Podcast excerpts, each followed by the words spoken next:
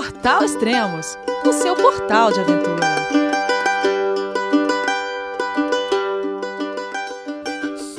Bom dia, boa tarde, boa noite, bem-vindo a Extremos, seu podcast de aventura. Esse é o oitavo e último podcast do projeto Válvula, a cicloviagem de Franciele Tais. Oi, Franciele, tudo bem? Eu falei certo? João, é você, meu filho? Alô, pai. Eu consegui. Eu tô no cume do Everest. Eu vi, meu filho. Te acompanhei o tempo todo pela sua página Spot. A família de produtos Spot utiliza tecnologia 100% via satélite para manter você sempre conectado em suas aventuras. Fale de qualquer lugar do mundo através do Spot Global Fone e utilize o Spot Gen 3 para estar sempre rastreado e conectado aos serviços de emergência. Desapareça quando quiser, seja encontrado quando precisar. Saiba mais em findmespot.com.br. Alô, alô, Brasil! ah, Elias, por enquanto vai ser o último, mas não termina por aqui não. Ano que vem a gente tem mais. Ah, é? É, é. Só avisar os ouvintes que é um podcast sem pauta. A Fran falou, não, Elias, hoje é sem pauta. Então tá bom. Nossa, que faz tempo que a gente gravou o último, aconteceu tanta coisa que vai ser assim mesmo, no giro. Uh, e onde você tá no momento? Eu estou em Timbó, Santa Catarina, Brasil. Olha, está... Bom, isso também já é um. já é um spoiler, né? Do, do podcast. É... Já. Está de volta, então? Surpreender... Você Acho vai falar vai depois? Vai falar. Gente. É, vamos deixar pra falar depois, sim. então. É, vamos tentar deixar pra falar depois. Mas hum. sim, eu voltei para casa, eu tô em casa já. Tá. E fazem duas semanas que eu voltei. E, mas eu tô uhum. bem feliz de estar aqui. Acho que eu tô é. onde que eu queria estar realmente. Sim, exatamente. O... Toda, toda a sua ciclo viagem deu 1423 dias, que é quase 4 anos. Deu quase 3 uhum. anos e 11 meses. E 20 mil quilômetros?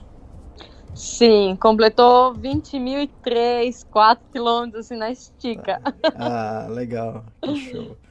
Uh, o último podcast que a gente gravou, você estava na onde? Eu estava em Cancún, porque olha, eu mudo de cidade, mudo de país, mas o problema com essa conexão e com o fone de ouvido Continua mesmo, né, Elias? Misericórdia. É, eu falei assim, nossa, que delícia. Hoje eu vou gravar com a, com a Fran, vai estar um, um áudio perfeito, cara. Você ligou e. Nós cortando e digitalizado. Ah, ainda bem que depois você não tava ouvindo, porque eu tava só xingando aqui, ouvindo você falar. Eu falei, porra, eu não acredito, outra vez. É, troquei de ligou... celular, troquei de computador, troquei o fone de ouvido e nada funcionou. é, você ligou, eu falava, você. E você falava, eu não ouvia. Eu, eu percebi é. isso. E eu só enchendo o saco de você falando besteira. É, você tá me ouvindo, dá três pulinhos, claro. Ai, juro, que, juro que eu imaginei que você deu os três pulinhos. Ai, não, olha. Legal. Oh, mas vem cá, então, de Timbó pra Cancún, então vamos lá. É. é. Então, a, a, última vez que a gente gravou, tava em Cancún, tava me preparando para ir para Cuba, né? Que eu fiquei uhum. 30 dias é, pedalando. Bom, Cuba eu viajei de tudo, né? De carona, de bicicleta, de transporte pago, enfim, né? E ainda assim, 30 dias para mim eu acho que ficaram curtos, porque faltou muita coisa para conhecer. É que na uhum. real eu fiz muitos amigos, né, Elias? Daí, ah, daí variar, o tempo né? fica curto. Uhum. E para variar, né? E aí, como foi a chegada lá? O que, que achou? Então, quando é. eu saí de Cancún para ir para Cuba, eu estava na casa da Marta de Camacho, uhum. e ela faz parte de um grupo de motociclistas internacional que se chama Lama. Hum. E ela me colocou em contato com uma senhora desse grupo que ficava na cidade de Camagüey, em Cuba.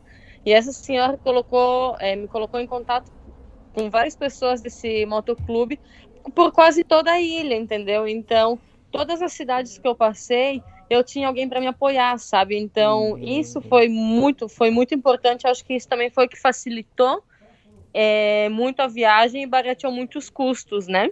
Uhum. Porque, segundo o que eu já vi ouvido de outras pessoas e outros cicloviajantes que estavam pela ilha, é que muita gente ainda assim não te recebe na casa e tal, que ainda tem esse negócio que é um pouco controlado, um pouco fechado, entendeu? Que você, se você não tem é, uma autorização para fazer da sua casa, tipo casa de hospedagem e tal, você não pode receber um estrangeiro, senão você pode ter problemas, né? Uhum. Algumas pessoas confirmam essa versão, outras, outros cubanos dizem que não, que não tem nada a ver. Mas, enfim, foi que eu tive é, o apoio de as cidades que eu andei, eu fiquei sempre na casa desse de, de alguém desse grupo de motociclistas. Eu cheguei em Cuba, acho que era tipo meia-noite, e meu, eu nunca tinha desmontado a minha bicicleta assim de tirar o, né, o tensor dos câmbios, os pedais, o hum. guidão e não sei o que. Ainda bem que quando eu desmontei, eu bati uma foto de cada coisa, né? Porque na... cheguei no aeroporto meia-noite e falei, meu, mão de vaca pra caramba, né? Eu falei, eu não vou pagar 30 dólares um táxi pra ir pra cidade, né? Eu uhum. vou, vou dormir no aeroporto, né? Tenho sleeping e tudo, vou dormir no aeroporto e amanhã de manhã eu saio.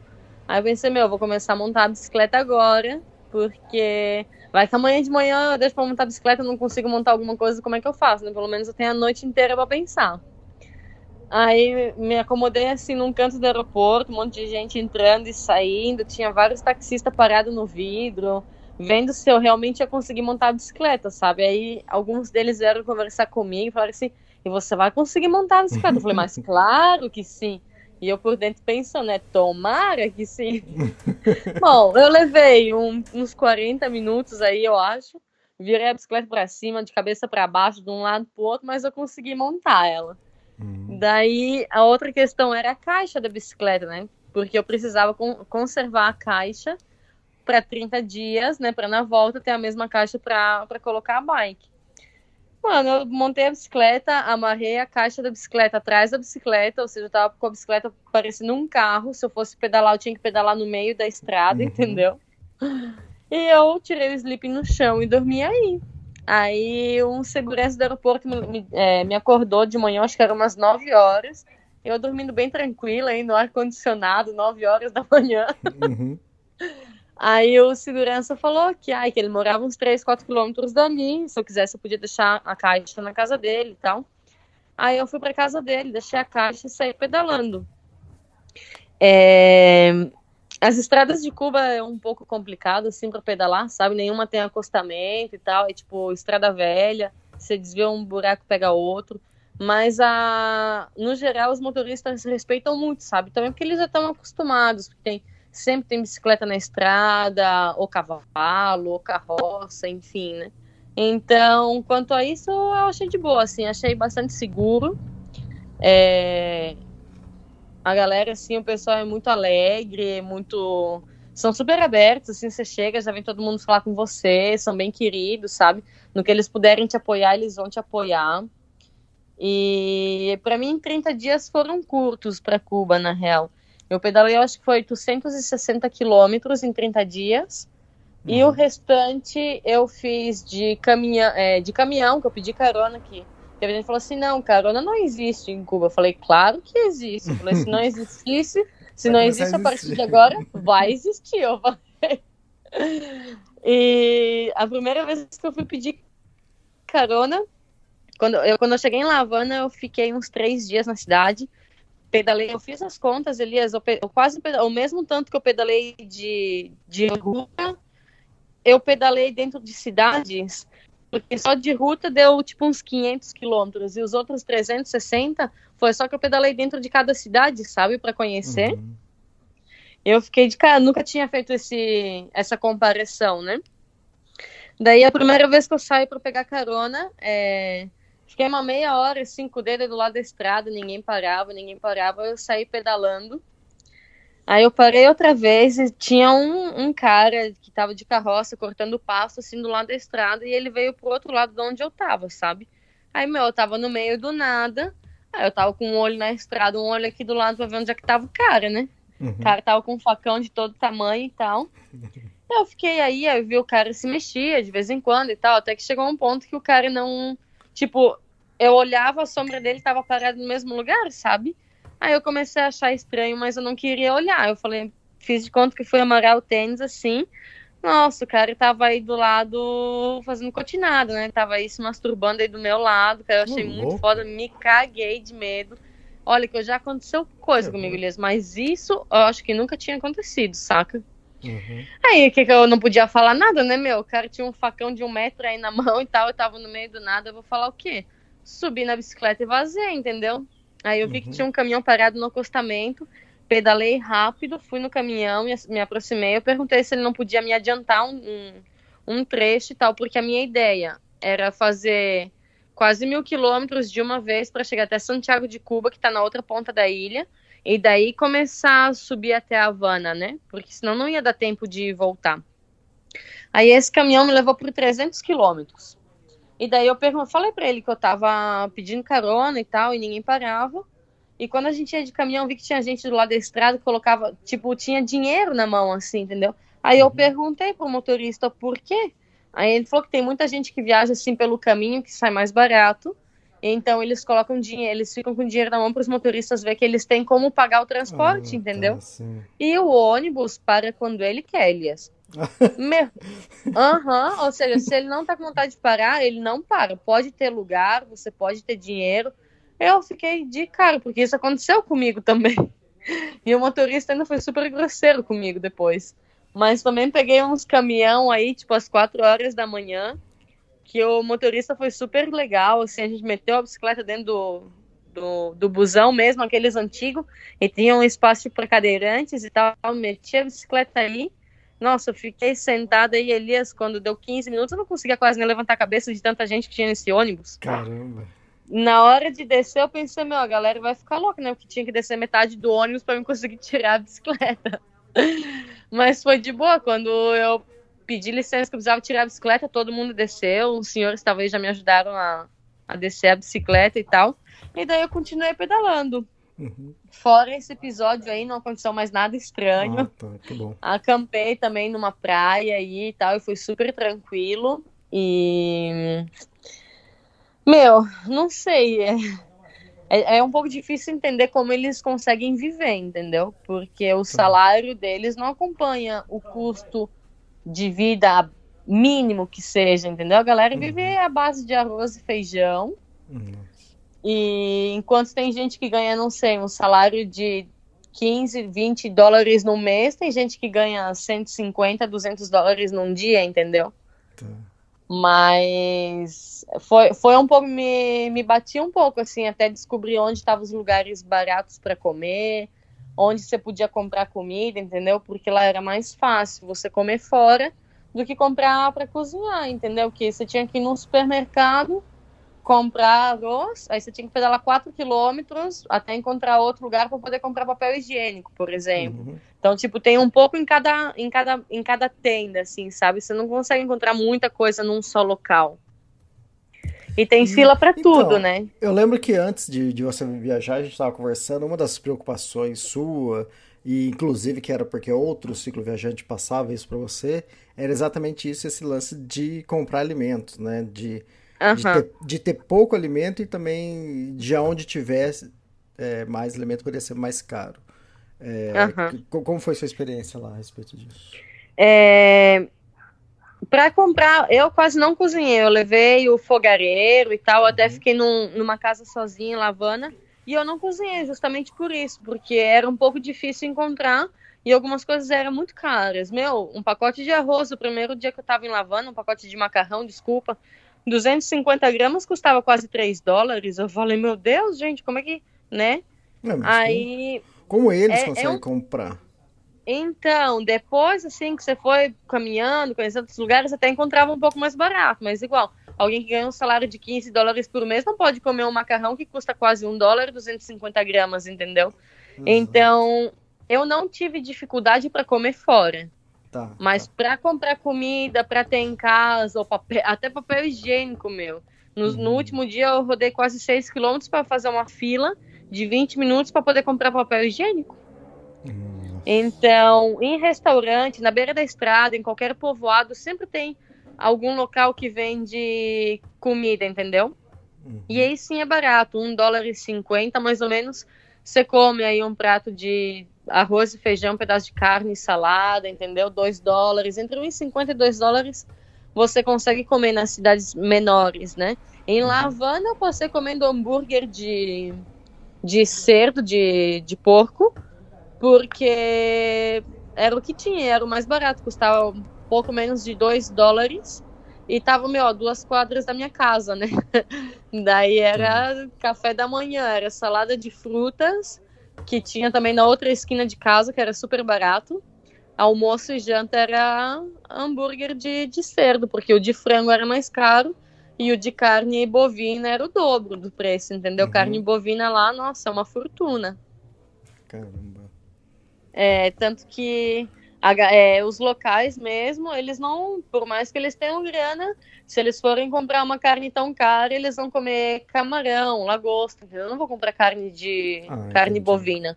Uhum. E Frango também quase nunca tem, sabe? Quando chega frango na, nos mercados e tal, tem que estar tá polícia aí, porque eles fazem, começam a fazer a fila já à noite para no outro dia comprar. Nossa, dá umas treta, dá uns fecha-pau nessas filas de frango aí, Elias, que eu fiquei assustada, tá? Caramba. Mas é real. Ovo também, lavando, eu fiquei três dias, quatro dias que eu fui seguida aí comer hambúrguer, eu falei, meu, quero um ovo não tem ovo, não tem ovo, não tem ovo. Eu falei, nossa, ovo, que seria algo tão, tão simples, tão básico, sei lá. Sim. Também não tinha. Então, é, a carne bovina realmente é para turista e, e para produzir leite para o estado, sabe? Se você cria vaca, se você, você não pode matar uma vaca para você, entendeu? Se eles te pegam, você vai 20 anos para cadeia. Olha só que loucura.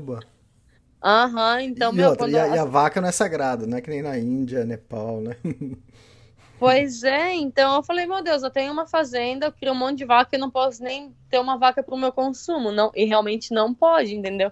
Então, uhum. tipo, você tem uma cesta básica que é por pessoa, não é por família, então, igual não dura para nada, assim, entendeu? É, nossa, é muito pouco, mas a galera vive bem. Em, em, em, em contrapartida, não, você não entende, sabe como é que é. Tem gente que tem os melhores tênis, o último iPhone, não sei o que, uhum. entendeu? Mas também tem gente que, nossa, eu peguei carona com uma senhora e a senhora pediu para mim se eu não tinha alguma coisa de comer, que ela tava com fome. Uhum. E daí eu tinha aí uns torresmo e tal, que eu tinha ficado numa casa recém a mulher tinha feito, ela me deu. E eu compartilhei e terminei dando uma grana, assim, pra ela, sabe? Pra ela comprar alguma coisa. Mas tem bastante contraste de, de pessoa, de família para família. Mas também a galera, muita gente não trabalha, entendeu? faz uns bico aqui, uns bico ali. Também eu acho que não tem muita oportunidade de trabalho aí na, na, na ilha. Não sei bem como é que é. Mas a galera vive relaxada, entendeu? Vivem felizes, falaram que eles aprenderam a viver assim, e é isso aí, entendeu? Para mim foi um pouco chocante, assim, foi um pouco forte na real, porque eu, que um monte de gente me ajudou, eu não paguei hospedagem, na casa que eu ficava a galera me dava, praticamente me davam quase todas as comidas e tudo mais, eu terminei gastando, acho que foi 230 dólares, entendeu? Nossa. É, pegando o transporte público, assim, às 4 horas da manhã, junto com os locais, que são, são ônibus, na verdade, que a gente nem, que turista não poderia subir, entendeu? Uhum. É, mas como sai, tipo, 3, 4 horas da manhã, eles levam, e daí eu, pô, pelo já que eles não faziam um favor, eu pagava, tipo, ao invés de pagar o valor de uma passagem, eu pagava de três, entendeu? Porque era uhum. muito barato. Agora, o ônibus para turista, sim, é muito caro, entendeu? É, uhum. para fazer. Não sei, para fazer tipo uns 100, 150 quilômetros, você tá pagando é, quase 10 dólares, se eu não me engano. E isso vem sendo 40 reais, mais ou menos. Então, isso então, para uma viagem, você gastou quanto? Você falou? Você ficou um mês? Gastou 200 e... 230. Você gastou 230 dólares. Isso pra... que eu só paguei. É. Hum? Se for para um turista normal, né? Não um entendi nada. Se for para um turista normal, para outro, outro país, 230 dólares não é nada demais, né? Mas 230 dólares, tipo, para Cuba, você ali, você era milionário. Pior é que não, entendeu? O pior hum. é que não, Elias, porque eu não paguei nenhuma hospedagem. Eu paguei uma hum. noite só de hospedagem, eu paguei 7 dólares, né? Mas a maioria da minha alimentação, quando eu ficava na casa das pessoas, elas me ajudavam, entendeu? Tá. Era eu acho que da minha alimentação completa, tipo café da manhã, almoço e janta, vai um lanche, eu devo ter pago isso completo uns quatro, cinco dias, não mais que isso, porque Entendi. foram esses dias mais ou menos que eu fiquei so, sozinha, entendeu? Ou numa casa, ou num camping. Mas eu comia nos lugares onde comiam os locais, que eram tipo restaurantes municipais, que a comida era um dólar, um dólar e cinquenta, entendeu? Uhum. Eu comia o que a galera comia, assim, tá. era arroz, feijão, pedaço de carne e salada, entendeu? Não comi nada demais, não saí para barzinho, é, de turismo, assim, eu não lembro de ter de ter pago para entrar em nenhum lugar um valor caro ou coisa assim, entendeu? Eu fui aí como uma local, entendeu? A única diferença é que eu pulava de casa em casa, né? De cidade em cidade. Mas eu não fiz nada assim pra, né? Então eu fico pensando, se eu economizando tudo que eu, que eu pude, eu gastei 230, como é que alguém vai viver com um salário de 20, não é? Uhum. É isso que não dá para entender. Então, uma vez eu fui no banco trocar trocar peso mexicano por CUC, que é o dólar convertível deles, porque em Cuba eles manejam duas moedas, que é o CUP, que são tipo a moeda local, e o CUC, que é a moeda do estrangeiro, entendeu? Eu manejei mais a moeda local, que foi o CUP, do que CUC. E daí eu fui trocar e tinha muita gente lá no banco, entendeu? Então o que acontece? Muita gente de Cuba tem algum familiar que está que tá vivendo em outro país e eles acabam mandando dinheiro para a família, sabe?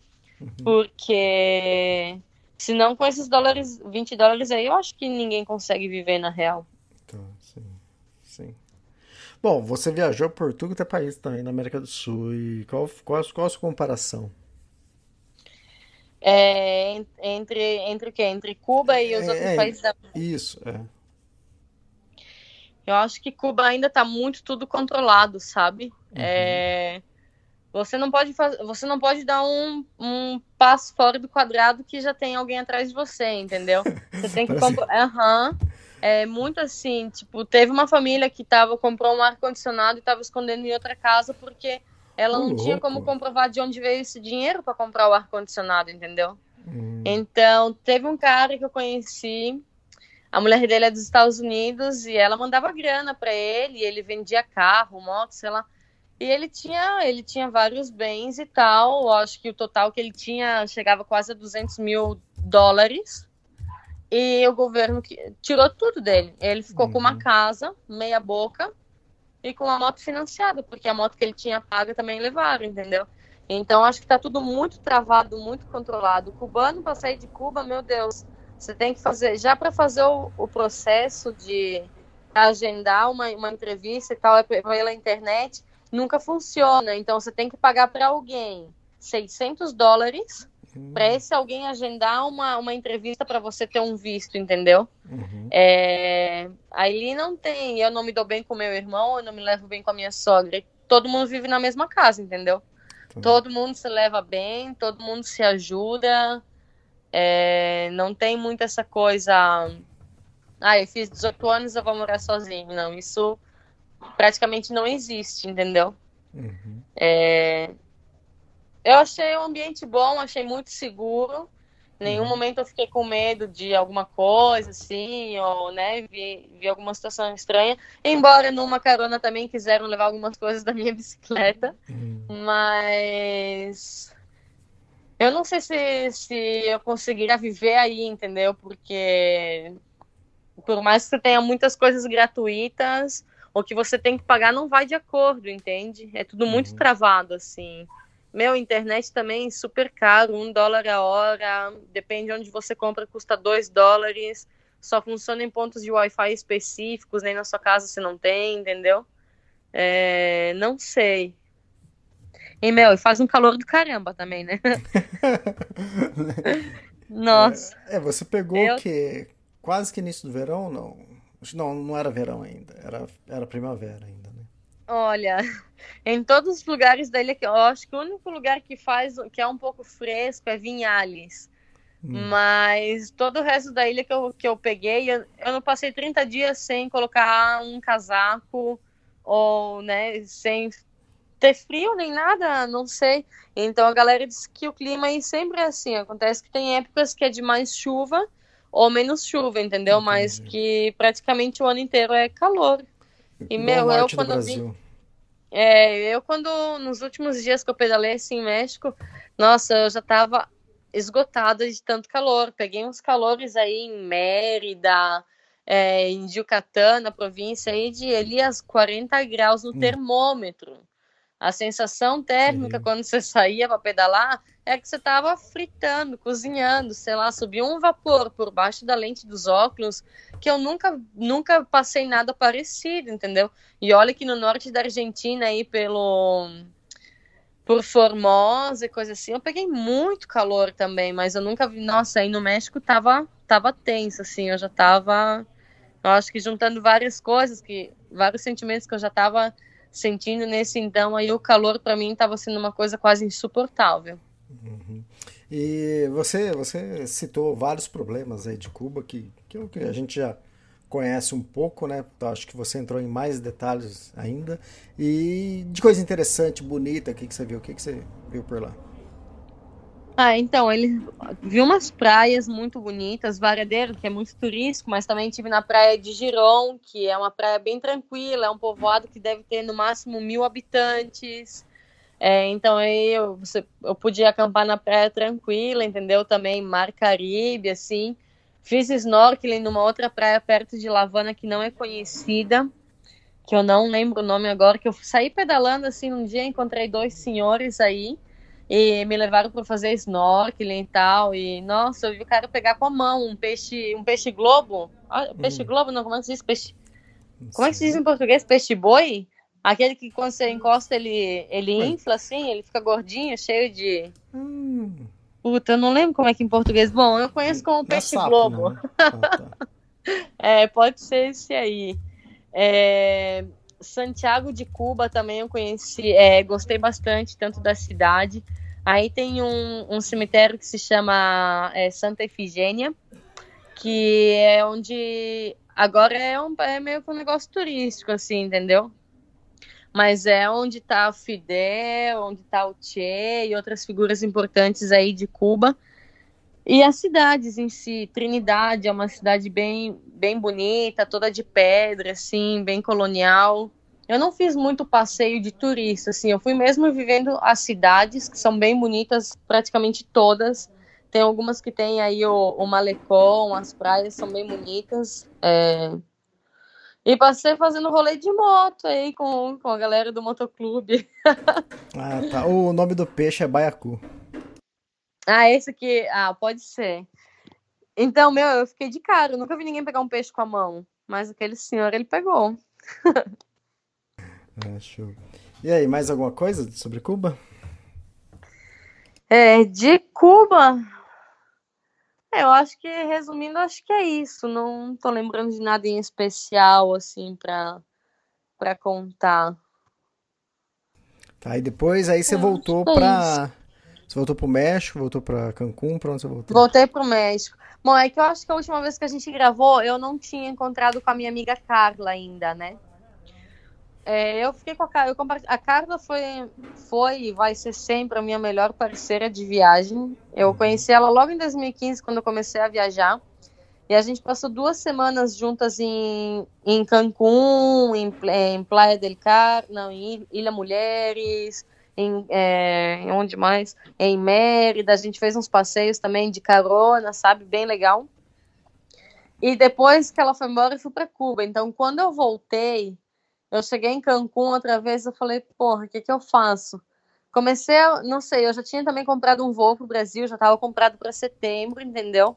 Uhum. E não sei, comecei a desanimar um pouco com a viagem, como que eu não tinha mais muita vontade de seguir pedalando, assim, entendeu? É, ficava pensando, eu me diverti tanto com a Carla quando ela teve comigo, que quando eu fiquei sozinha começou a bater uma deprê, assim, entendeu? Uhum. Tipo, já não estava fazendo o mesmo sentido de antes. Eu já não saía para pedalar com a mesma empolgação de antes, assim, ai, vamos, mãe loira, que hoje a gente vai pedalar 100 quilômetros, sabe? Era já um negócio meio pesado, assim, dizer, putz, hoje tem que pedalar 100 quilômetros, entendeu? Um calor do caramba, para não dizer outra coisa, assim, sabe? As estradas não tinha nada muito bonito para ver, algumas estradas também não tinha acostamento, a galera passava muito perto, eu não tava com muita vontade, entendeu? Então tudo foi ficando um pouco cansativo. Uhum. E, e, cada vez que eu falava com o Manny, com o meu melhor amigo, eu falava com os meus sobrinhos e tal, eu falava, meu, eu tô com muita vontade de voltar, eu queria muito estar aí, entendeu? Então, acho que quando eu voltei de Cuba e tal, começou a bater um cansaço psicológico, assim, bem forte. É, terminei ficando em Cancún alguns dias a mais e ia, um, ia ter um evento de, de motociclistas num, num cassino.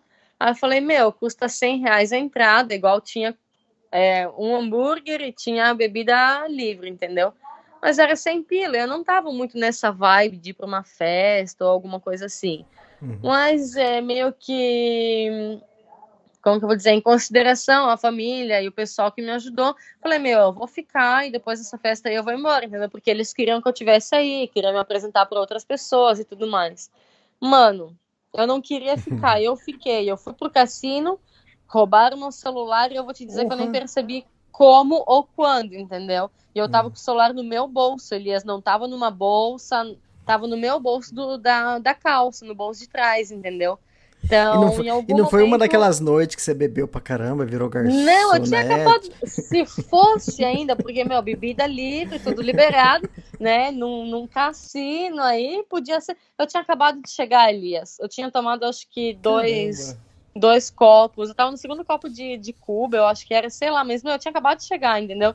Tanto que eu falei, nossa, estragou a minha noite, não vi nem os gogo boy dançando pra mim, nem nada. Fui embora chorando, velho. Eu tava com um celular bom, praticamente novo, entendeu? Tinha custado hum. dois mil e poucos reais. Eu comecei a chorar. Eu falei, mano, da onde que eu vou tirar esse dinheiro para comprar outro celular, entendeu? E hum. viajar sem celular, eu já sei que. Eu, é, para mim é complicado e eu não, não queria estar sem celular, entendeu? Não queria conhecer um monte de rolê massa, não ter nenhuma foto para para recordar, porque você vive tantas coisas que a memória vai falhando em algumas coisas, né? Aí, mano, eu fiquei deprimida alguns dias, assim, e tal. A gente foi falar com, com o pessoal da segurança, do cassino e tal. E não, nenhuma câmera viu nada, enfim. Aí eu falei, porra, meu, cada vez que eu tenho uma sensação, assim, de, de que eu não quero ficar, eu não quero ir, eu não, eu não me ouço, entendeu? Tipo, é o meu sexto sentido me avisando alguma coisa e depois eu acabo achando que é pura casualidade, não é, entendeu? Uhum. Eu fui pro cassino, não queria ir me roubaram, entendeu? Eu fui uma, é, no Equador, eu fui subir o Cotopaxi, eu tava subindo porque o meu companheiro queria subir. Nossa, eu passei mal pra caramba, passei frio pra caramba, quase não consegui chegar no vulcão, foi super difícil. E da outra vez que eu também fiz um negócio que eu não queria ir, a bicicleta quebrou no meio do caminho, eu falei, mano, isso não pode ser. Aí eu falei, esse do cassino foi a última vez, entendeu? A próxima vez que eu tiver algum sentimento assim, eu vou me ouvir. E eu vou te falar uma coisa que foi esse sentimento que eu senti logo depois disso, que foi para mim a cereja do bolo e eu falei assim, não, até aqui eu cheguei, eu não quero mais viajar, eu quero voltar para minha casa. Porque México para mim foi muito pesado, foi muito legal, conheci muita gente massa, uns lugares incríveis. Os meus planos eram conhecer mais ou menos 11 estados do México eu pensei, ah, eu já estava previsto voltar em setembro, né? Eu falei, pensei uhum. assim, ah, vou viajar até setembro, ru, feliz da vida, e em setembro eu vou voltar para casa, entendeu? Sim. E já estava um pouco cansada de tudo isso e tal, já estava ouvindo muita coisa do México, de uma aí do estado de Chiapas principalmente, e não foi na televisão, não foi de pessoas próximas, entendeu? Ah, alguém que me hospedava que teve alguma situação com um primo ou com um amigo ou alguma coisa assim, sabe? Então tá, fiquei uns dias mais em Cancún, saí pedalando, é, pedi carona para chegar na cidade de Mérida, fiz quase 300 quilômetros de carona. Aí eu já tinha um senhor que ia me hospedar na casa dele e tal. Fiquei aí alguns dias e tava vendo é, como podia comprar outro celular, entendeu? E fui no, num centro desses, nessas praças de tecnologia que vendem, vendem de tudo. E fui pesquisar os preços de um celular e tudo mais, queriam igual o que eu tinha. Eu não encontrava nem usado nem novo, só tinha um modelo depois, um anterior, e, meu, eles estavam muito caros. Aí tem os anjos do caminho, né? Aí entrou nosso querido amigo, Ricardo Sargasso. E, meu, e ele me ajudou assim. Nossa, se não fosse por ele, eu não. O Ricardo já tinha ajudado de uma outra vez também, né? várias vezes. Uhum. Nossa, o Ricardo, de vez em quando, o Ricardo já me mandou presente de Natal, presente de aniversário, já me emprestou dinheiro, já me mandou dinheiro para ajudar com a viagem. Assim, olha, isso aqui é para você, é, usa no que você precisar e se sobrar, usa como você quiser. A gente sempre conversa bastante. O Ricardo também foi quase meu psicólogo nesse, nessa transição aí de seguir viajando, voltar para casa, porque eu tava me afogando num copo d'água, meu Deus. Uhum. Eu tava assim que eu não, não sabia mais o que fazer, entendeu? Bom, fui para Mérida, comprei um celular e tudo mais, pedalei alguns dias. É... E bom, resumindo, eu já tava pedalando assim meio que forçado, já não, não tava mais afim, entendeu? Eu chegava numa casa, ficava tão à vontade que que quando chegava o dia de pedalar eu não queria sair, eu já não tinha mesmo ânimo para seguir, entendeu? E, e daí, quando eu tava indo para Chiapas, no primeiro dia uhum. que eu uhum. tava entrando no estado, eu tava chegando em Palenque e teve uma caminhonete que tava me seguindo. Uhum. Foram mais ou menos uns 7, 10 quilômetros, assim, sabe? E a primeira vez que eu tinha dois homens dentro da caminhonete, a primeira vez que eles pararam no acostamento, assim, eu não de bola, entendeu? Normal. Mas eu já tinha visto a caminhonete, uma caminhonete vermelha, antiga, com umas paradas pintadas de azul e tal. Aí tá, eu passei eles, continuei pedalando e pararam a segunda vez, passaram por mim pela segunda vez, pararam de novo. Ninguém saía do carro, ninguém fazia nada, entendeu? Então na segunda vez eu já notei, já gravei a placa do carro, entendeu? Já uhum. fiquei meio assim, com tudo que eu tinha ouvido e não sei, tava minha cabreira. Foi que esse carro aí, em vários quilômetros, eles pararam, tipo, cinco vezes no total, entendeu? A quinta uhum. vez, saíram do carro e ficaram parados esperando, sabe? Eu parei mais, mais atrás, assim. Na quarta vez eu já não passei eles. Então, tem uma coisa muito funcionando no México, que são dois grupos de WhatsApp, que é um para apoio ao ciclista, né? E outro é um de apoio do, do, do de, motoclube, de motoclube. Então, eu anunciei, nos mandei um, um áudio nos dois grupos. Eu falei: olha, tô na estrada tal, quilômetro tal. Eu falei: tá acontecendo isso e isso, a placa do carro é tal. Bati uma foto, mandei. Eu falei: realmente, eu tô assustada, entendeu? Isso na terceira vez que o carro parou. Uhum. Na quarta vez o carro parou, eu fiquei mais atrás, eu não passei. E o carro ficou parado uns 20 minutos. Ninguém saía do carro, ninguém chegava no carro. E eu fiquei parada atrás. Eu falei, puta que. Qual que é a onda desse carro aí, né? É, na quinta vez, Elias, aí eu, já, aí eu fiquei com medo mesmo. Inconscientemente veio um negócio assim de que, ai meu Deus, até que eu cheguei porque podia custar minha vida, entendeu? Uhum. Não, não sei por que eu pensei isso, mas inconscientemente foi, eu pensei em morte, tá ligado? Não Sim. sei por quê, não sei se é exagero, não sei, foi isso que eu senti. Eu comecei a chorar, meu parei um pouco atrás, comecei a chorar. Eu não sabia nem qual era o número da emergência da polícia, para qualquer coisa ligar a polícia assim, meu, tô aqui na estrada tal, tem um carro que tá me seguindo, sei lá, preciso de ajuda, entendeu? Eu não sabia nem sequer o número para ligar para a polícia. Uhum. Reportei nesses dois grupos de WhatsApp outra vez o que tinha acontecido, que eu tava com medo, que eu não queria seguir, entendeu? E alguém tinha um contato de um cara da Polícia Federal que veio me ajudar. E quando tava chegando o cara da polícia, a caminhonete vazou, entendeu?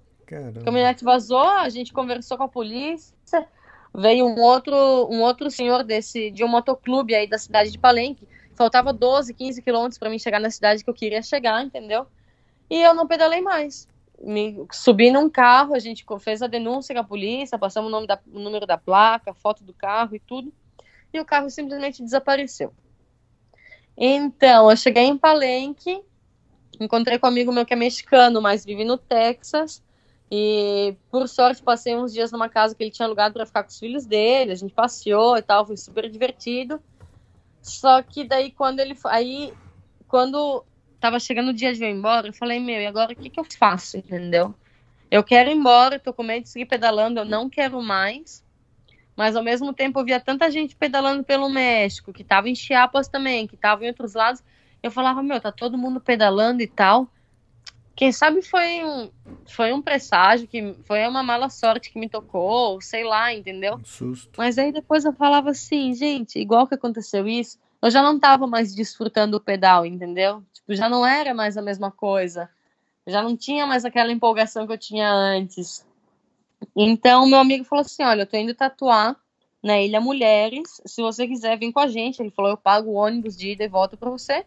Fica uns dias com a gente, depois você vê o que, que você quer fazer, entendeu? Aí tá. Voltei de ônibus mil quilômetros. Hum. Voltei para Cancún, deixei a bicicleta na casa da família da Marta e fui para Ilha Mulheres. Fiquei uns quatro dias lá. Ele foi embora, ele voltou pro Texas. Eu voltei para Cancún. Aí eu comecei a pensar: o que, que eu faço? Se eu continuo viajando, não continuo. Tentei antecipar o voo para de setembro para julho, não consegui. Tentei cancelar, pedir reembolso, não consegui. Cada vez que eu decidia que eu queria voltar para casa, eu vi alguém que publicava uma foto de um lugar super bonito no México, e eu falei, puta, tinha, eu também queria ir aí, entendeu? E daí eu comecei a chorar, meu. Passei, eu acho que uma semana chorando, assim, de não saber o que fazer. E conversando sempre com o Ricardo, entendeu? E eu acho que levou um tempo para entender que, que era hora de fechar esse ciclo, entendeu? Que não foi da maneira que eu pensei, que as coisas não aconteceram como eu planejei, mas que aconteceu como tinha que ser, entendeu? O pedal eu já não estava mais desfrutando, já não estava mais curtindo, já não queria estar tá sozinha, já não queria estar tá fazendo amigos novos todos os dias, eu queria estar tá com alguém que fosse meu amigo, que eu podia, uhum. pudesse fazer uma piadinha, entendeu? Que eu pudesse compartilhar os dias, assim, ah, o que, que a gente vai comer, entendeu? Vamos fazer um rolê. Não sei. E daí, é, conversando com o Ricardo e tal, eu falei, eu perguntei para mim mesmo o que, o que realmente eu tô sentindo, o que, que realmente eu quero fazer, entendeu? Porque eu acho que uma coisa que eu sempre priorizei na, na viagem foi fazer o que eu tinha vontade, entendeu? Uhum. Se eu cheguei até onde eu cheguei, foi, foi por pura emoção, foi porque eu queria, entendeu? Eu queria chegar, eu ficava feliz, eu, eu tava animada, eu tinha essa empolgação, entendeu? E no México tudo isso foi, foi perdendo, entendeu? Aí eu falei, mano, na real mesmo eu quero voltar para casa. Eu falei que se foda todo mundo, quem tá, quem não tá, o que, aconteceu, o que não aconteceu. Eu sei que cada um tem a sua experiência, entendeu? Por mais que quem sabe para mim foi mal. Tem gente que tá indo super bem, entendeu? Uhum. E podia ter sido ao contrário também. Então decidi voltar e, e comecei a, a pesquisar outros voos. Me deu um pouco de pena, porque, pô, querendo ou não, foram dois mil reais que eu perdi de um voo mas eu recuperei aí a, a, minha saúde emocional, porque eu estava bem deprimida nos últimos dias aí, de não saber o que fazer, de, que, de querer conhecer aquele lugar, mas não querer continuar sozinha, de não querer continuar pedalando, de ter medo. Foi um, ai, foi, foi uns dias assim que foi mais difícil, Elias, decidir que eu queria voltar para casa, decidir encerrar essa parte da viagem do que ter decidido largado tudo e ir embora sem ter dinheiro, sem ter bicicleta, sem falar outro idioma, sem saber onde que eu ia chegar, entendeu? Uhum. E, mas a partir do momento que você falou assim, ah, eu vou embora, eu vou voltar, qual foi o sentimento? Ah, eu fiquei super feliz. Uhum. Mudou, mudou totalmente, assim, o ânimo, sabe? É, falei com a minha prima, ela me, me facilitou um dinheiro para comprar outro voo a Treme Terra, que me patrocinou mais de dois anos da viagem e tal. Se não, for, se não fosse por eles, eu não poderia ter feito tudo é, na velocidade ou nesse ritmo que eu fiz, entendeu? E quando eu comentei com eles que eu tava com vontade de voltar, que eu não tava mais. que já não tava mais a mesma coisa, eles falaram que se eu precisasse de um apoio para voltar, eles também me apoiavam, entendeu? Fantástico. Então, é, eu achei super legal, assim. Então, agradecendo aí no final, quem me salvou de tudo foi a Treme Terra, foi a minha prima, a Sinara, e foi o Ricardo. Eles foram, assim, as últimas peças chaves para eu poder ter feito, recuperado as coisas, o celular, um voo, sabe, que eu tive que comprar outro, e ter voltado para casa. As duas últimas noites que eu fiquei no México, antes de vir para casa, eu nem consegui dormir da ansiedade. Uhum. Eu acho que um, eu comprei igual também foi bem rápido. Eu decidi voltar, passei alguns uns três dias pesquisando voos. Começamos nos preços de 3.500, consegui um voo por 1.600. Assim, daí quando eu consegui o voo, eu falei, é agora, entendeu? Eu comprei o voo tipo na sexta-feira, na terça-feira eu voei, entendeu? E o legal foi que ninguém sabia que eu ia voltar, só o Manny, que é meu melhor amigo. Ele é a única, ele foi a única pessoa que sabia porque ele veio me encontrar em Blumenau, né? Eu peguei um voo até Floripa. E de Floripa eu vim para Blumenau num ônibus e eu encontrei com o Manny aqui. Então foi muito legal porque foi ver a reação das pessoas quando elas me viram, entendeu? O meu pai e minha mãe mesmo, eles ficaram paralisados assim uns 10 segundos, porque eles não sabiam se eles estavam me vendo na frente deles mesmo ou se era uma, uma alucinação deles, né?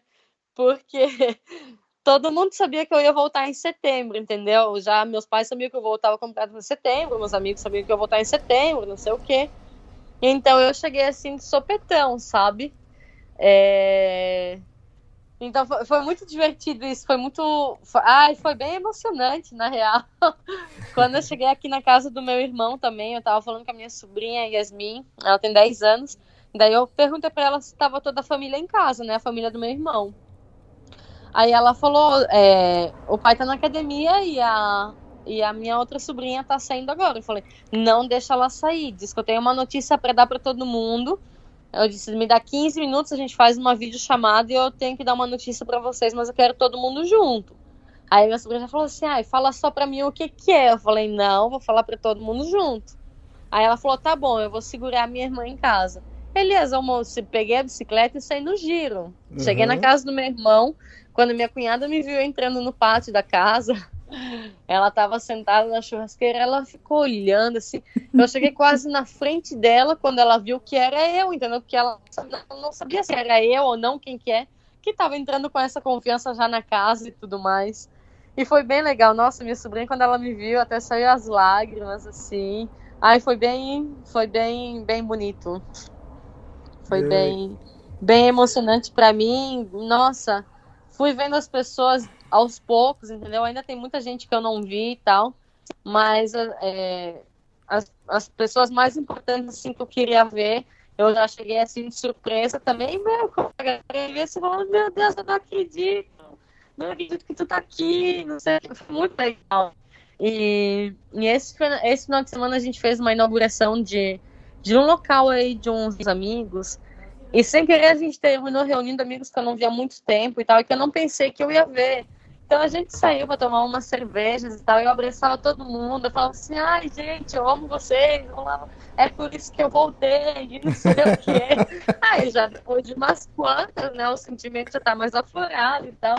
E nossa, meus amigos falaram que, tipo, a cada duas horas eu abraçava todo mundo falava que amava todo mundo, que, que foi por isso que eu voltei, que não sei o quê, entendeu?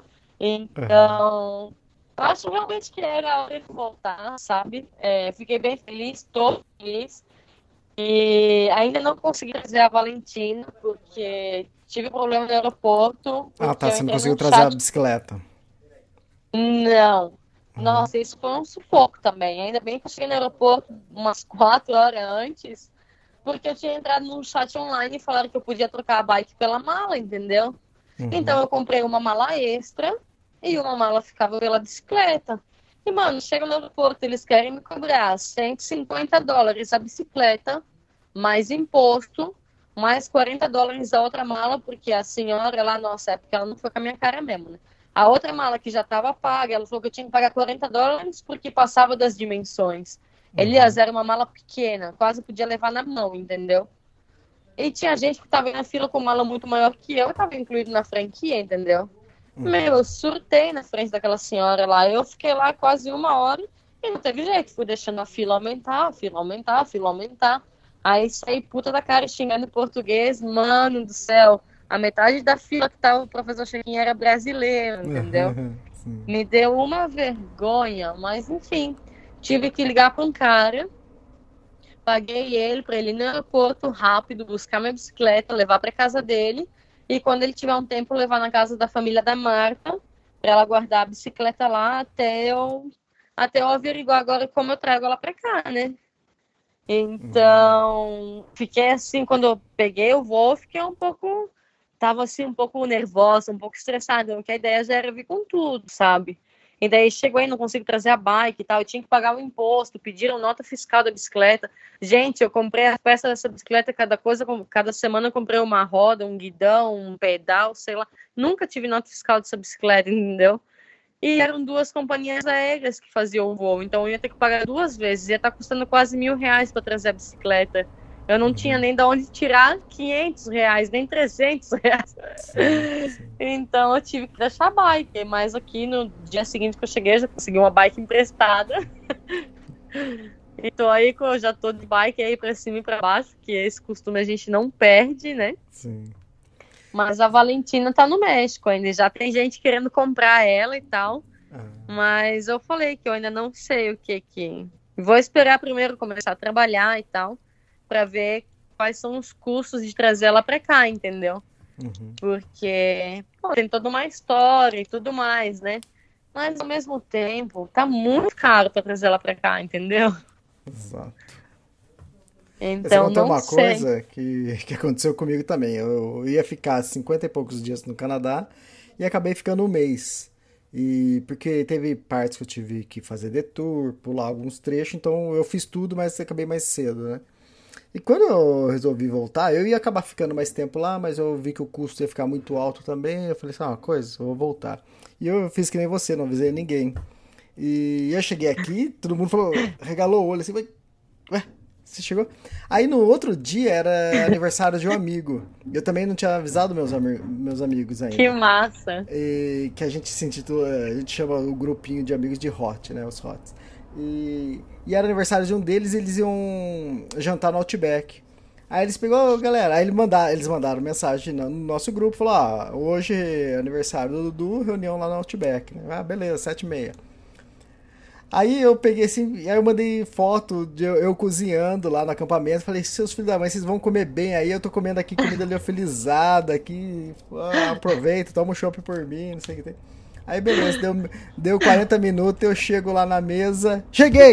Todo mundo olha assim, mas, como? Como assim? Que massa! É, sabe, que você olha a cara deles, eles não queriam acreditar. Falou, não é possível, mas você acabou de falar que você tava lá, mostrar a foto sua lá.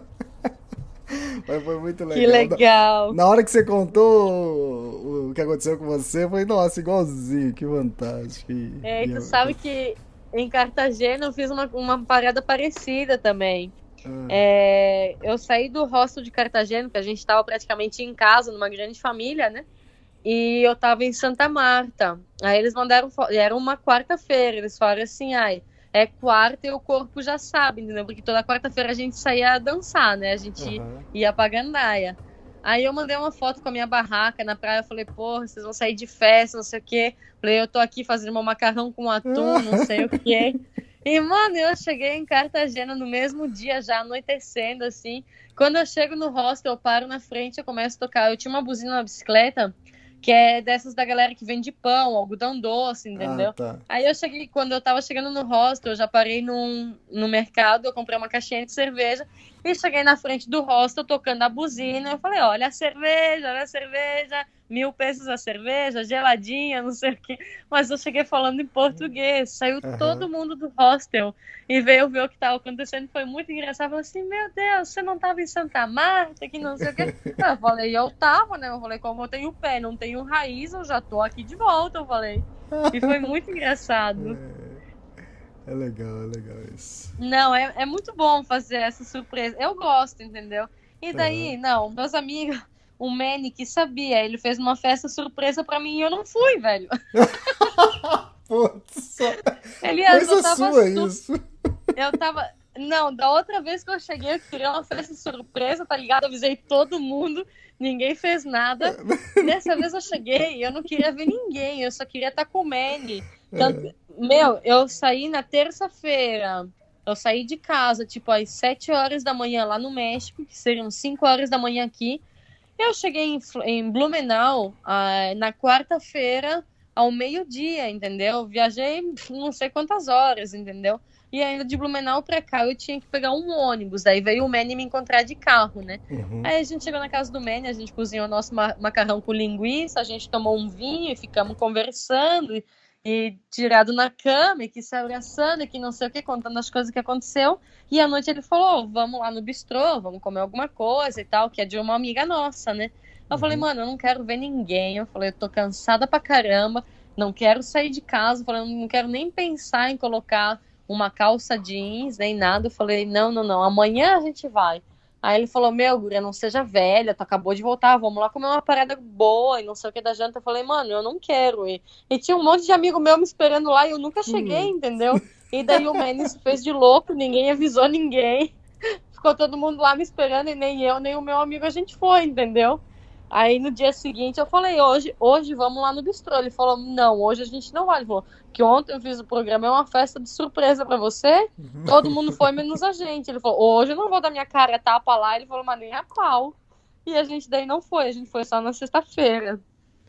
É, fantástico. E falando nisso, esses dias eu vi algumas fotos suas, que acho que você publicou, não sei se no seu Facebook, não. Falei, nossa, quem que é essa, né? que era foto com roupa diferente. Até sapato usei, Elias. É, até sapato usou. Depois de quatro anos só usando chinelo e tênis, me fizeram botar um salto 15 aí, que olha, eu fiquei com olha. o pé adormecido três dias, meu Deus. Eu falei, não, eu não tenho mais idade para usar salto alto mesmo. Aí meus amigos falaram, porque eu fui, fui meio que fazer inaugurou uma decorativa aqui de uns amigos, então eu fui recepcionar os convidados e não sei o que. Aí eu falei, pô, foi bonita, né? Lá, lá, lá. Aí eu fui de sapato, meu amigo me deu um sapato. Ele falou, eu não tenho um sapato. Eu falei, mas mal tem um tênis aí que tá todo descolado. Eu falei. É. Aí tá, eu fui. Quando eu me olhei assim de sapato, eu falei, nossa! Nem eu tava acostumada a me ver assim, mais ou menos, arrumada. Tem essa gatona aí na frente. Pois é, e daí encontrei uns amigos lá também. Nossa, aconteceu uma coisa muito legal. Eu uhum. tava recepcionando os convidados, ajudei a vender também e tal.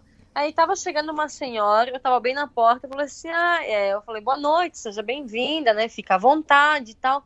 Aí a mulher, ela olhou assim para mim, ela tava vindo com o esposo, ela falou assim: "Não acredito". Ela falou: "Olha quem tá aqui". Aí eu olhei para minha sobrinha que tava recepcionando junto comigo. Olha minha sobrinha, eu falei, pensa comigo assim, franzi a testa, eu falei, meu Deus, quem que é essa mulher, né? Será uhum. que ela tá uhum. me confundindo com a dona da loja, ou sei lá, meu. Aí eu olhei assim pra ela, deu uma, tipo, um sorriso assim, meio sem graça. E fiquei quieta. Ela colocou, ela ficou com os olhos cheios de água, assim, com os olhos todo molhados. Ela colocou a mão no rosto e falou assim: Eu não acredito que você tá aqui. Aí ela falou pro marido dela: Olha quem tá aqui. Eu olhei pro marido dela, o marido dela olhou para mim, eu olhei para minha sobrinha. Nós três não entendia nada. A única pessoa que entendia era aquela senhora, a dona Iraci. Aí eu falei assim, eu falei, meu Deus, eu falei, eu abracei, eu coloquei a mão no ombro dela, eu falei assim, meu Deus, eu falei, você me desculpe, mas eu não tô te reconhecendo, eu falei pra ela. Uhum. Aí ela falou assim, eu tô acompanhando a sua viagem desde 2017, quando você veio para casa e você deu uma, uma entrevista na rádio, entendeu?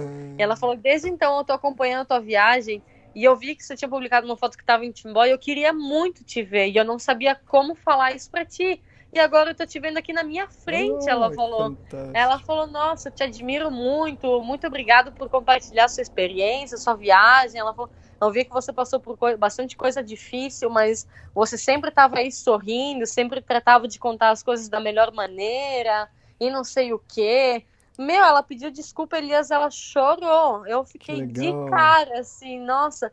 Eu falei assim pra ela que eu ganhei o dia, porque, Sim. tipo, eu não tinha conversado com ninguém ainda que tinha falado alguma, que tinha me dado uma mensagem assim tão bonita sobre a viagem, ou sobre uhum. mim, ou alguma coisa, entendeu? E nossa, a mulher ficou emocionada, assim. Aí a gente se abraçou, a gente bateu uma foto juntas, a gente combinou de tomar um café e tudo mais. Eu achei muito legal isso. Que, que simpática, muito legal. E, bom, hoje está completando 20 dias que você voltou. Qual o sentimento? Quanto? 20 dias. Já fez. Nossa, já faz tudo isso? Parece. Eu sempre digo que foi na semana passada que eu voltei. Sim. É. Não sei, para mim parece que foi ontem, antes de ontem que eu voltei, entendeu? Eu ainda tô na mesma né, nostalgia, saí para pedalar na cidade, nossa, eu me perco, eu tava na frente do lugar que eu tinha que ir, eu fui, eu fui pro outro lado, entendeu? É, as, as pessoas que eu mais estou compartilhando é com a família do meu irmão, com os meus sobrinhos e com alguns muito poucos amigos, assim, entendeu? É, final, fui nos meus bares já, né? Porque eu já tinha os meus lugares que a gente sempre ia antes. E alguns foi estranho porque eu chegava no lugar que antes eu conhecia todo mundo, todo mundo, todo mundo me via entrar, já vinha falar comigo. Meu, eu entrei na, na primeira noite que eu saí, que eu fui no 572, eu entrei no bar, eu não reconheci ninguém. Ou seja, uhum. mudou totalmente o público e tudo. Eu falei, meu Deus, gente, eu me sinto numa cidade desconhecida, entendeu? Uhum. Falei, esse bar aqui eu sou cliente desde que inaugurou, entendeu? A gente ajudou a reformar esse bar e tudo mais. E eu chego aqui eu não conheço ninguém, entendeu? Mas não sei, eu tô me sentindo meio turista na minha própria casa, na real. Mas tô não tô sentindo falta da do pedal, não tô sentindo falta da estrada, não tô sentindo falta dos perrengues. tô, eu acho que eu tô tô curtindo bastante. Igual também tá tudo muito recente. Vamos esperar daqui a dois, três meses ver como é que vai estar tá ainda, né? Porque conversei com o Mate, que é um, um brasileiro que estava viajando de moto. E quando eu publiquei um texto que eu tinha cansado, que não sei o que, não sei o que, aí ele me respondeu no privado, ele falou que, nossa, que ele se identificou muito com o que eu escrevi. Uhum. E que ele estava sentindo mesmo, mas ele também não sabia o porquê, se ele estava sentindo isso, que era vontade de voltar para casa, porque que ele não voltava, entendeu? Então acho que no momento a gente mesmo se pressiona para continuar para continuar fazendo o que, o que a gente planejou, o que tem muita gente fazendo, ou que a gente se comprometeu, a gente falou que a gente ia chegar até sei lá onde, a gente não chegou, entendeu? Aí eu falei, mano, eu passei, passei por isso alguns dias e tal. E eu já tava no Brasil quando eu falei com ele. Eu falei, nossa, posso falar uma coisa? Eu falei, para mim foi a melhor coisa que. A melhor decisão que eu podia ter tomado naquele momento era ter voltado para casa. Eu falei, tô feliz da vida e tudo mais. Eu falei, segue tua coração, entendeu? Eu falei, porque muita gente, quando a gente sai para viajar e não sei o que, a gente sempre fala dessa tal liberdade, né? Que a gente quer ser livre, não sei o que. Mas depois, num certo momento, a gente acaba se aprisionando é, nas nossas palavras ou nas nossas uhum. promessas com a gente mesmo, entendeu? E eu falei, para mim foi muito mais difícil decidir deixar de viajar ou encerrar a viagem do que ter largado tudo. Meu, uma é. semana depois ele estava no Brasil. Aí ele mandou uma foto, falou, meu, Fran, obrigado, eu já tô aqui, falou, tá na minha casa, não sei o quê. E eu demorei alguns dias para responder. Quando eu respondi para ele, eu falei, nossa, que legal, e aí, que, como é que você tá se sentindo? Ele falou, já, pô, já tô pronto para pegar a estrada outra vez. Eu falei, mano, falei, como assim? Faz uma semana que você voltou, já quer ir embora? Aí ele falou, é que a vida viajando é muito mais simples que a vida na tua casa. Uhum. Eu falei, ai, mano, eu nesse momento tô pensando diferente, entendeu? Nesse momento eu tô querendo ficar na minha casa mesmo. É, já tinha, isso já estava meio que planejado, pré-programado, na verdade, na minha cabeça, entendeu? O único blitz que deu foi que eu queria ter aproveitado até setembro, queria ter conhecido muitos outros lugares que eu já tinha dado print, que eu já tinha anotado, que eu já tinha conversado com alguém. Meu, eu não fiz nenhum terço de tudo que eu queria fazer no México, entendeu? Uhum. Mas é legal Mas uma coisa sei, que você falou. É, é legal uma coisa que você falou que a gente fala o lance da liberdade, né? E chega no momento que a gente acaba ficando preso nessa tal liberdade, né? Então é. já, já não é mais liberdade. E esse lance também de. Acho que muitas pessoas é, têm medo de fazer, de tomar essa atitude, de, de voltar, porque a maioria das pessoas, ou isso voltar de uma viagem, ou se você está fazendo uma prova de mountain bike, ou se você planejou fazer um, um tour de bike de, ou uma trilha e de repente você quer voltar, a pessoa encara isso como desistir, né? Então, é, e esse desistir, normalmente as pessoas levam como uma derrota. E na verdade seria um. Eu acho que talvez o jeito que você encarou, e como eu encaro também, que eu já voltei, já abandonei, já retornei várias vezes, não foi uma. Acho que o, o sempre o sentimento mais amargo sempre é na primeira vez, depois você acaba aprendendo e levando mais fácil isso. E você acaba encarando isso como um recomeço, né? Então, uma nova chance. Eu voltei, tô vivo, tô inteiro, tô pronto para outra, entende? Então, é, esse que eu acho que é a parte mais difícil das pessoas. As pessoas encaram muito como derrota. E, e outra, como, como a gente pode encarar como derrota que você fez uma viagem de quatro anos, entende? Então, eu acho que não, Não faz sentido, né? Você, eu acho que Claro. você viveu tudo que você queria viver, chegou um momento e falou, não, agora quero voltar e, e acho que o mais legal disso é voltar pleno, né? Voltar é, com a cabeça boa, satisfeito do que, do que você fez. Claro, então, e era isso que eu também estava pensando, por isso que o Ricardo, ele foi, foi uma pessoa muito importante para mim voltar com esse sentimento e, e, e decidir realmente eu vou voltar, entendeu? Porque eu falei para ele, eu falei, porra, Ricardo, eu falei, há quatro anos atrás, quando eu decidi viajar de bicicleta, eu queria viajar de bicicleta para fugir de tudo que eu estava vivendo aqui em, em Timbó, entendeu? Eu falei, então, Passou quatro anos, eu aprendi tanta coisa, eu vivi, eu vivi tanta coisa que agora eu tinha me programado para viajar até setembro, eu tô voltando antes, eu me sinto que eu tô fugindo de outra situação e eu tô voltando para casa. Eu falei, isso, se eu for voltar assim, quer dizer que eu não aprendi nada, entendeu? Aí ele falou, não, por isso que eu te falei que eu tava me afogando num copo d'água, porque eu não tava conseguindo ver é, essa situação de, desde um outro ponto de vista, entendeu? Não tava conseguindo ver que realmente foram quatro anos praticamente, que cansou, você tá iniciando conversações do zero todos os dias, de você estar tá numa casa diferente todos os dias, de muitos dias você vender o almoço para ter a janta, de viver sempre aí no limite, de você ter que se cuidar sozinho o tempo todo, entendeu? Vai batendo uma deficiência, uma carência, entendeu? Dos teus amigos, de toda a tua vida, de estar jogada na tua casa aí um dia sem fazer nada, dois dias, entendeu? Eu acho que até de trabalhar eu tava com saudade, entendeu? Então ele falou: não, Fran, ele falou: você tem que entender que tudo é um ciclo, entendeu? E quem sabe chegou a hora de fechar esse ciclo antes do tempo que você planejou. Mas como uhum. você já sabe, nem tudo acontece como a gente planeja. E realmente é verdade, Elias, porque muitos planos que eu fiz eu nunca segui, entendeu? Planejava ficar um, três dias numa cidade, eu ficava um mês, entendeu? Uhum. Planejava ir para direita, ia para esquerda. Falei que eu não ia voltar, voltei cinco vezes mil quilômetros, entendeu? Então, realmente o Ricardo foi uma, foi assim, não, o Ricardo é meu amigão, assim, o Ricardo, a gente ainda não se conhece pessoalmente, a gente vai se conhecer aí nos próximos meses, mas eu tenho ele já como um baita amigo, assim, do coração, como a gente tem uma afinidade, uma confiança para falar as coisas que eu conversei com disso, disso, somente com o Ricardo, nem com o meu melhor amigo eu conversei Sim. isso, entendeu? Então eu sabia que o meu melhor amigo ia dizer, meu, Fran, quer voltar? Volta, e é isso aí, eu te ajudo, alguma coisa assim. Eu não queria ouvir isso, entendeu? Eu queria que alguém me fizesse, me ajudasse a entender essa situação para não voltar para casa com esse sentimento de, de fugir, de derrota ou de alguma coisa assim, entendeu? Então o Ricardo foi o cara que me ajudou a entender isso. E, meu, no dia que ele me colocou outro ponto de vista, que a gente começou a conversar, foi como se tivesse voltado a respirar, assim, sabe? No mesmo dia, assim, aliviou o choro, aliviou a tensão que eu tava sentindo.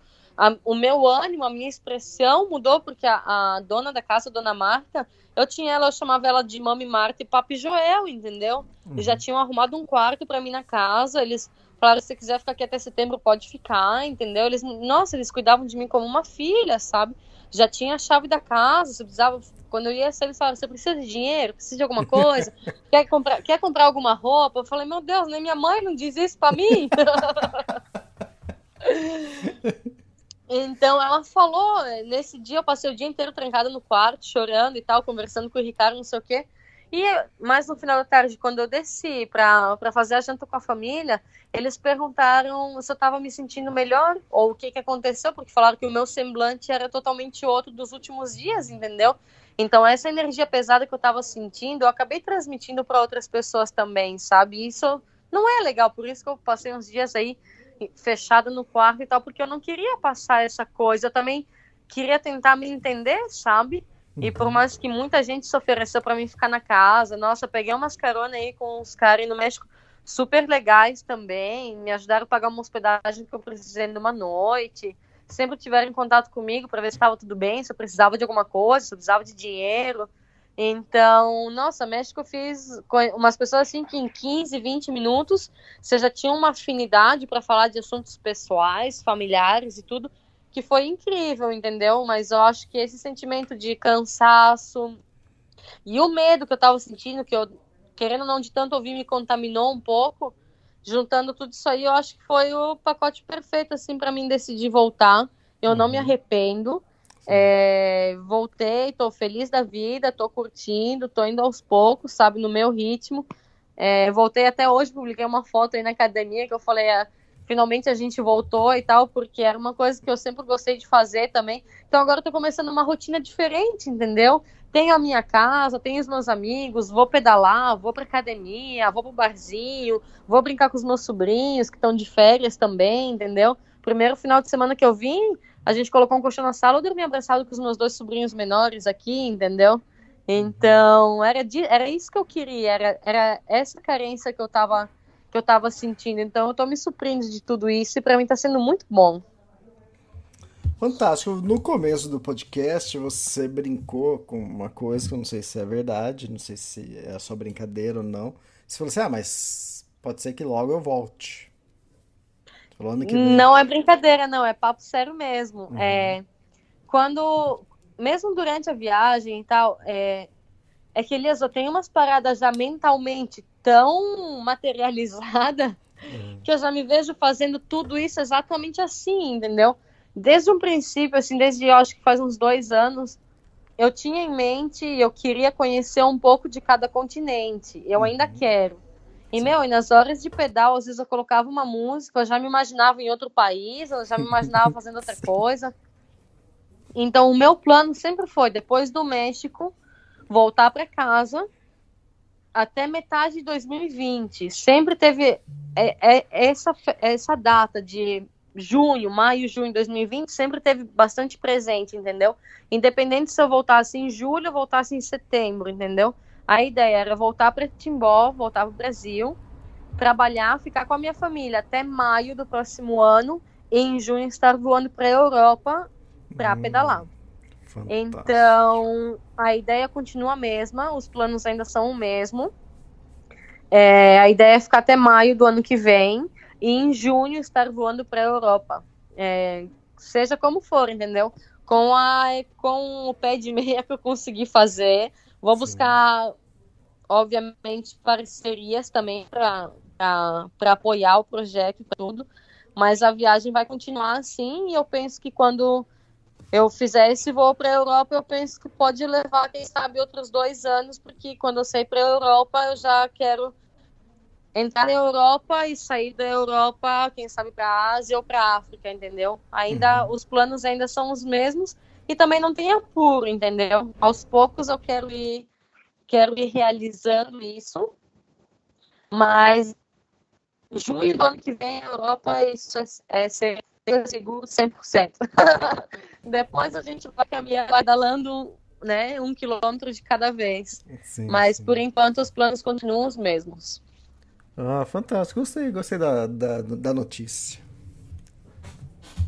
Então, então continuaremos tendo é... podcasts. No velho mundo. Sim, né? continuaremos. É, quem sabe a gente pode fazer um em maio. Eu falo maio como se fosse mês que vem, né? Fazer um da, da, da pré da pré-preparação aí, não sei. E, não, mas a ideia é isso mesmo e já tá já tá tudo aqui na, na cabeça. Já tinha uma proposta de trabalho para outubro é, já recebi outras duas propostas de trabalho, a gente tá vendo se vai fechar o salário ou não. Mas aí aos poucos tudo vai, vai caminhando. E o legal é que eu nem precisei levar currículo em lugar nenhum, entendeu? Eu voltei para cá e já me ofereceram um trabalho, meu. Olha só que coisa legal. que ótimo. Então, tá, tô, tô de boa. Não tampouco tô, tô, com tanta pressa, assim, acabei de voltar e tal, mas já a data limite para começar a trabalhar é outubro mesmo, né? Aí não tem ah, escapatória. Tá. Sim. Bom, acho que é isso então. Acho que é isso também. Eu tava Fran, com saudade de gravar. É, eu também. Na hora que fiquei sabendo que você estava voltando, eu falei, eu mandei mensagem pra você, quero gravar. eu queria pegar essa coisa mais fresca e esse é, sentimento. Eu, é, mas eu acho que quando você mandou mensagem, eu acho que eu, foi, na, foi, logo nos primeiros dias que eu voltei, entendeu? e daí, como eu tô com meu celular, eu tô num trâmite aí pra desbloquear meu celular que tá bloqueado pela operadora só tem Wi-Fi, entendeu? Então, como eu tô uhum. saindo de um lado pro outro na minha casa, eu praticamente só tô pra dormir. É, às vezes eu passo três, quatro dias fora da casa da minha mãe, entendeu? Porque eu vou na casa de uma amiga, termino ficando lá um dia, dois dias, venho pra casa do meu irmão, fico aqui, entendeu? Uhum. Então, agora que eu organizei um pouco, eu falei, não, vamos gravar. Ah, legal. Não, é bom saber que a gente vai ter continuidade. Vai continuar o mesmo nome, Projeto Válvula? Vai, vai continuar, sim. Tá. É, sempre foi, sempre foi uma viagem bastante pessoal e tal. Quando eu saí, realmente foi uma válvula de escape para para tudo que eu estava vivendo em 2015 e, e ah, já aí com o projeto Válvula, já fiz algumas matérias, já tem algumas pessoas que me conhecem pelo projeto Válvula, entendeu? Uhum. É, até na inauguração na sexta-feira eu encontrei com várias pessoas que não somos amigos, né? somos conhecidos, vai.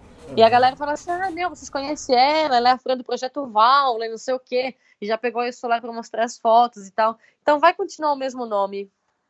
Ah, fantástico, legal. E, ô Fran, então obrigado, obrigado por essa temporada, esses oito primeiros podcasts. Vamos aguardar os próximos, então. Ai, muito obrigado você, Elias. Muito obrigado ao Extremos e todo mundo que acompanha. É, agora eu vou acompanhar, vou continuar viajando com a viagem do, dos nossos companheiros ciclistas aí. E ano que vem a gente tem mais. Queria agradecer muito todo mundo que acompanhou também. E no final, vou reforçar aí o Ricardo, a minha prima Sinara e, e as pessoas que me ajudaram assim na finaleira, que foi, eu acho um momento bastante importante. E a Treme Terra, que foi um elo fundamental aí para mim realizar todas essas metas e sonhos que eu fui criando pelo no longo desses quatro anos, né? Uhum, fantástico. Legal, é isso então. Então até, até a Então é isso próxima ano que aí, até mais, Elias. Um e até o beijo. Velho Mundo, então. Beijão. até lá. Tchau.